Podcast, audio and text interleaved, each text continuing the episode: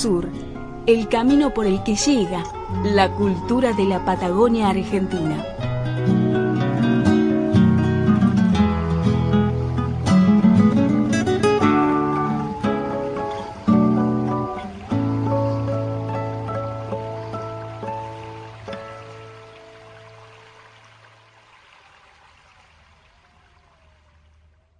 El tango es el cabaret, es el ladrón, es el policía, es la prostitución, es el chigoló, y la droga.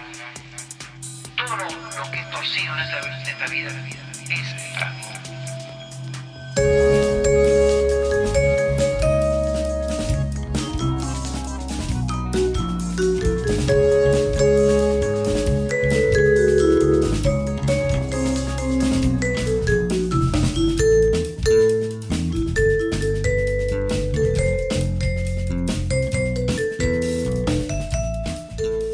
Tango electrónico, también conocido como electrotango o tecnotango, es un estilo musical creado por la fusión entre el tango y la música electrónica. El trío GB3 Electrotango, conformado por Gerardo Verdún en vibráfono, teclados y programación, Facu Sides en bajo y Guillermo Ochonga en batería, interpretan un repertorio que abarca composiciones propias y versiones de clásicos del tango y rock nacional, con la particularidad sonora del vibráfono combinados con la electrónica.